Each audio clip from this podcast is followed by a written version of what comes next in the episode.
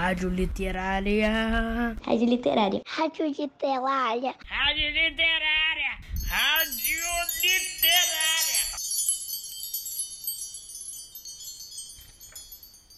Olá, ouvintes do campus Maitá 1 do Colégio Pedro II. Eu sou Inês Sá, professora de literatura, e essa é a nossa Rádio Literária, o podcast criado pela equipe de literatura do Maitá 1 em 2020. Vocês estão no programa A Hora da Literatura, que este ano continua com a série de histórias antigas, mas com algumas novidades. O programa do terceiro ano terá a minha locução e a locução da professora Vanessa Camasmin. E conheceremos juntos as histórias tradicionais brasileiras. Sejam bem-vindos à frequência poética da Rádio Literária.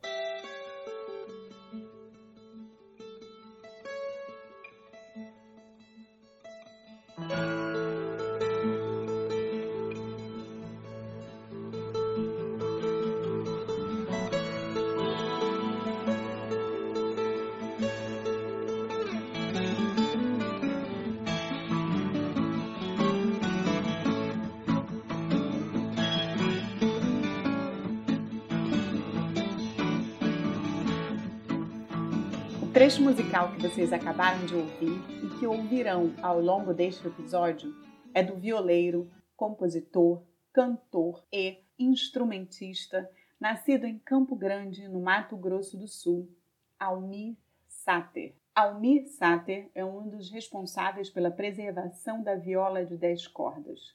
A viola é um instrumento tradicional, especialmente dos estados do centro-oeste do Brasil e no interior dos estados do Sudeste. Viola de dez cordas, viola caipira, viola sertaneja, viola cabocla. São alguns nomes que esse instrumento recebe.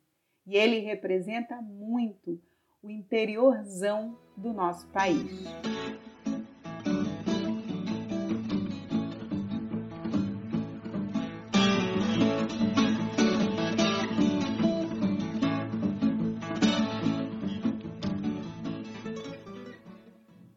Muito bem.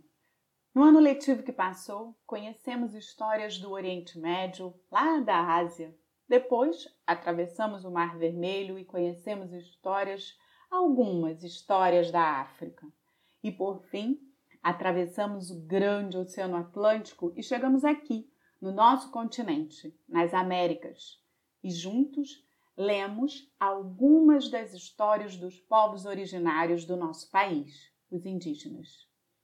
Todas as histórias que lemos são tão antigas que só existiam nas memórias e foram passando de geração em geração e foram sendo contadas oralmente, de boca em boca, ano após anos, décadas, séculos e séculos.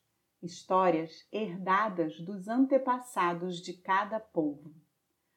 Essas histórias narravam acontecimentos de homens e mulheres, contavam aventuras de animais ou de pessoas, situações vividas ou fantasticamente inventadas, com seres mágicos ou seres reais. Histórias que davam às comunidades um passado compartilhado, uma memória coletiva. Eram essas histórias que preservavam e preservam a memória de um povo. No princípio era assim, só oralmente. Mais tarde, em desenhos e grafismos. E muito tempo depois, para algumas civilizações, as histórias foram escritas.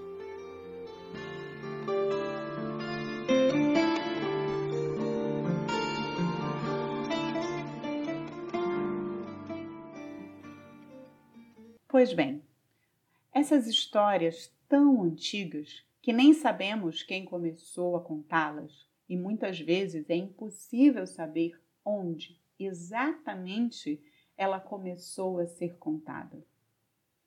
Porém, são histórias que viajam, viajam por muitos lugares e continuam a existir e persistem em nossas memórias, nas bocas, nos livros histórias que não são e não podem ser esquecidas. E depois, meus caros ouvintes, de termos conhecido algumas histórias de culturas como as árabes, africanas e indígenas, vamos sossegar um pouquinho aqui no nosso continente. Agora é a vez de atravessarmos o nosso próprio país e conhecermos histórias tradicionais brasileiras.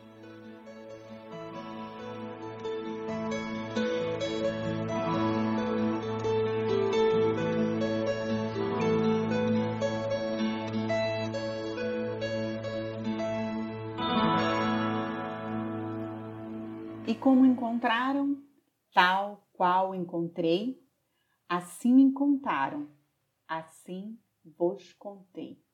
Luiz da Câmara Cascudo.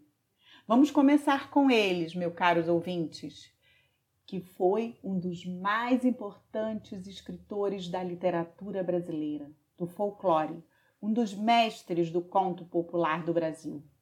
Ele que foi poeta, professor, folclorista e historiador, Luiz da Câmara Cascudo, nascido em Natal, no Rio Grande do Norte, no ano de 1898 e falecido em 1986 com os seus 88 anos. Ouçam no episódio 2 a primeira das seis aventuras de Pedro Malazarte, do livro Contos Populares do Brasil, de Luiz da Câmara Cascudo, publicado pela editora Global em 2004. Não saiam daí, fiquem nessa frequência, a frequência da rádio literária. Me despeço de vocês com a música O Pedro Malazartes, da dupla sertaneja paulista Zé Tapera e Teodoro gravada em 1969. Dedico essa música para as crianças espertas e levadas. Será que tem alguma me ouvindo? E se você quiser dedicar alguma música aqui na Rádio Literária, basta escrever para mim lá na plataforma. Um beijo, pessoal! Não sei a origem seu nascimento. No meu pensamento ele veio de Marte. Talvez ele seja de outro planeta. Pior que o capeta, só fazia arte. Seu tipo gozado, seu jeito manhoso. Ficou fabuloso por todas as partes. Seu nome completo não foi conhecido. Mas seu apelido é Pedro Malazaro.